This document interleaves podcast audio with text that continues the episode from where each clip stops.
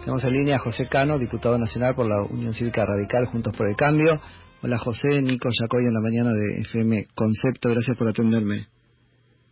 ¿Cómo te va? Buen día. Bien, muy bien, muy bien José.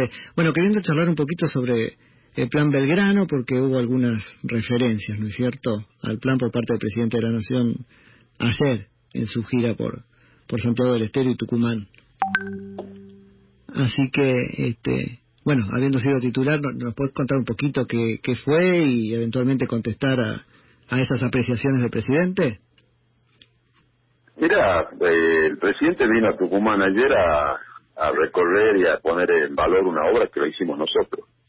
Es decir, hay cuestiones sobre las que se puede discutir y, y son miradas que tienen que ver con, con la política, con, con el Estado, con con parámetros, con políticas públicas de educación, de salud, pero hay cuestiones objetivas sobre las cuales no se puede, digamos, no hay mucho para discutir. Eh, la, la inversión que hizo el gobierno eh, Mauricio Macri vinculada a plantas de tratamiento de líquidos cloacales en la provincia del norte, te diría que es inédito. Es más, estuvo en Santiago también el presidente eh, recorriendo obras de cloacas que la, se, digamos se ejecutaron durante la gestión de del presidente Macri. El, los líquidos cloacales de la capital de Santiago iban al cauce del río Dulce en el 2015. Y las plantas de las talitas que ayer visitó el presidente, una obra para 130 mil familias de Tafí Viejo, de, de las talitas, de Villa Carmela, Villa Carmela, un, un lugar de Tucumán donde los líquidos cloacales circulaban por un canal y 200 kilómetros de cañería. Entonces, esa es una obra que cuando nosotros asumimos en el 2015,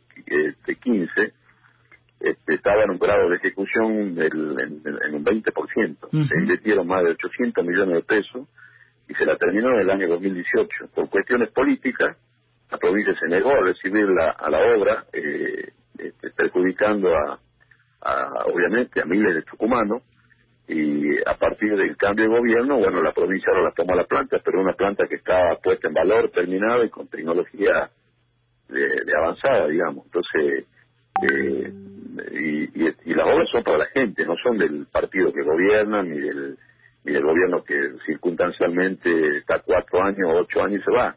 Las obras quedan para la gente, eso fue nuestro nuestro nuestra mirada de, de, lo que se digamos de lo que se hizo eh, yo estuve un año y cuatro meses, cinco meses al frente de esta unidad, después quedó a cargo de Viñolo, el doctor Viñolo. Sí, así es. Pero claramente, digamos, el, la matriz, eh, yo recuerdo que la, una de las últimos de las últimas acciones que tuvimos fue reunirnos con diputados y senadores de las diez provincias del, del NOA y del NEA, y ahí hay una plataforma de políticas públicas, de cosas que podemos, pudimos avanzar, de otras cosas que no se avanzaron, pero que claramente el camino que hay que transitar para empezar a resolver la asimetría que tenemos como región. Ahora, diputado, eh, qué, impresionante, ¿no? Qué impresionante porque se repite una, una matriz. Acá fue la culpa es de Vidal, ¿no? Y allá fue, palabras más, palabras menos, la, culpa es, de Cano. O sea, es impresionante eso como metodología ya. Pero lo, lo, lo, lo contradictorio, a mí no me parecería mal que el presidente vaya a una obra y la ponga en valor eh, y una obra que digamos que se terminó en otra gestión, porque repito, las obras son de la gente. Pero casualmente fue, pasó la noche en Tafí Viejo, donde mm. nosotros, con las valijas de Antonini Wilson, eh, hicimos un jardín de primera infancia, y lo inauguró el expresidente. Eh, entonces me parece que eh, construir, seguir, digamos, en esta ficción de querer responsabilizarlo a todo, digamos, al gobierno que se fue de lo que pasó cuando él fue jefe de gabinete de una administración que cuando él se fue, él mismo criticó, me parece que ya en la situación que estamos viviendo, el mundo y en particular la Argentina, eh, me parece que hay que empezar a poner blanco sobre negro, a hacernos cargo cada uno de las partes que nos toca y a dejar de mentirle a la gente. Es malo que un presidente le mienta a la gente. Bueno, sí, Es malo que el presidente vaya, camine una obra y diga que esa obra este, se reactivó a partir de que él asumió porque Macri la había paralizado, cuando en realidad nosotros la terminamos a la obra. Entonces, eh, eh, realmente, digamos, la, la, si la lógica eh, va a ser esta, bueno, evidentemente se, se avecinan tiempos complejos en la Argentina si no entendemos que de la misma manera que nos ponemos de acuerdo para transitar el camino de la pandemia, del aislamiento social, este, de cuidar, de poner en valor primero la salud, la vida de la gente, eh, bueno, si esa lógica después cambia y volvemos al, a esto que yo planteaba, ¿no? A una constante, digamos. Kinerismo se fue dejando obras paralizadas desde el año 2012.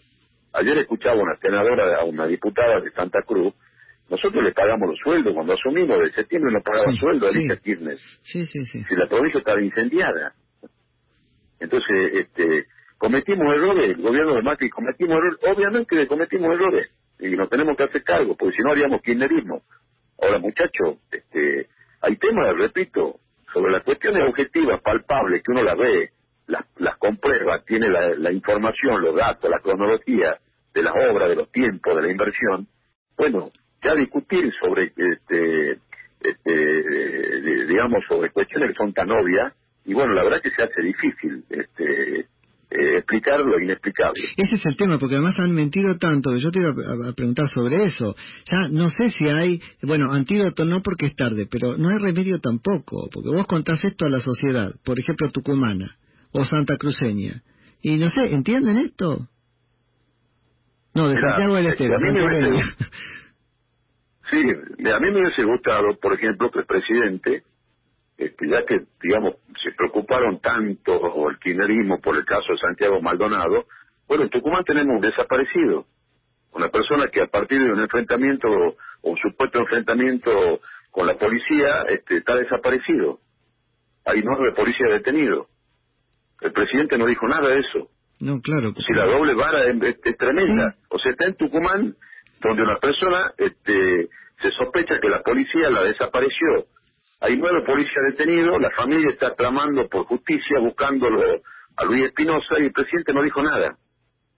Claro.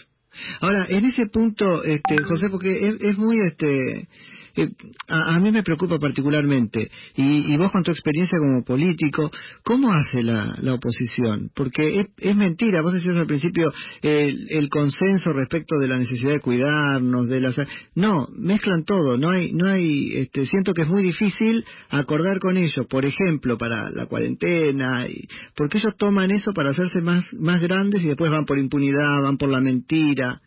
Casi que no no ya, ya el, covid no no es más un, un manto ¿no? que, que los cubre para que ustedes le, le presten su consenso. Hay que tener pero, ahí tenemos que, pero ahí tenemos, tenemos que tener cuidado nosotros como oposición, ¿no?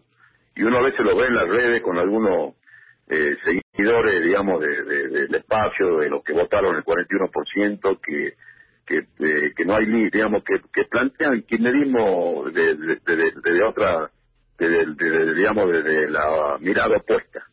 Eh, nosotros no podemos hacer lo mismo que ellos porque si no digamos este, este país no tendría e, este país no tendría no tendría futuro. Nosotros tenemos que hacer la oposición en el ámbito en el marco que las instituciones este, este, de la república no, no nos dan todas las herramientas para hacerlo y lo vamos a hacer y lo estamos haciendo. Ahora nosotros no vamos a ir a perder el congreso. Pero no eso seguro que no. cuando no entonces me parece que este lo que tenemos que hacer es por eso también valoro enormemente la posibilidad que vos nos das, que algunos medios nos dan, que te digo, cuando cuando nosotros votamos la fórmula previsional, vos lo recordarás, ahí no había, digamos, ahí no había no había grieta en los medios, ¿no? Había columnas, columnistas de todos los medios que decían que Mati le metía la mano en el bolsillo a los jubilados. Y la verdad que este, le decía ayer a un, a un, a un amigo que tengo, que digamos que milita dentro del kirchnerismo y demás, y que debatíamos en las redes por el tema de los jubilados, le digo, bueno, la discusión terminó diciendo la verdad, hay que ser muy ingenioso para querer explicarle a la gente que aumentarle el 6% a los jubilados es más que aumentarle el 11%, ¿no? Este, pues ya no, es, ya no es ideológico, es matemática. Totalmente. Es decir, nos quieren convencer, ah. nos quieren convencer que el 6% es más que el 11%, ¿no? Sí. Y argumentan y te, te, te, discuten.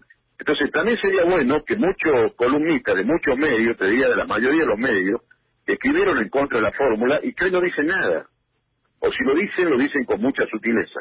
¿no? Bueno, se supone que la audiencia hará su propio, ¿no es cierto? La audiencia debería hacer su, propia selección a partir de eso.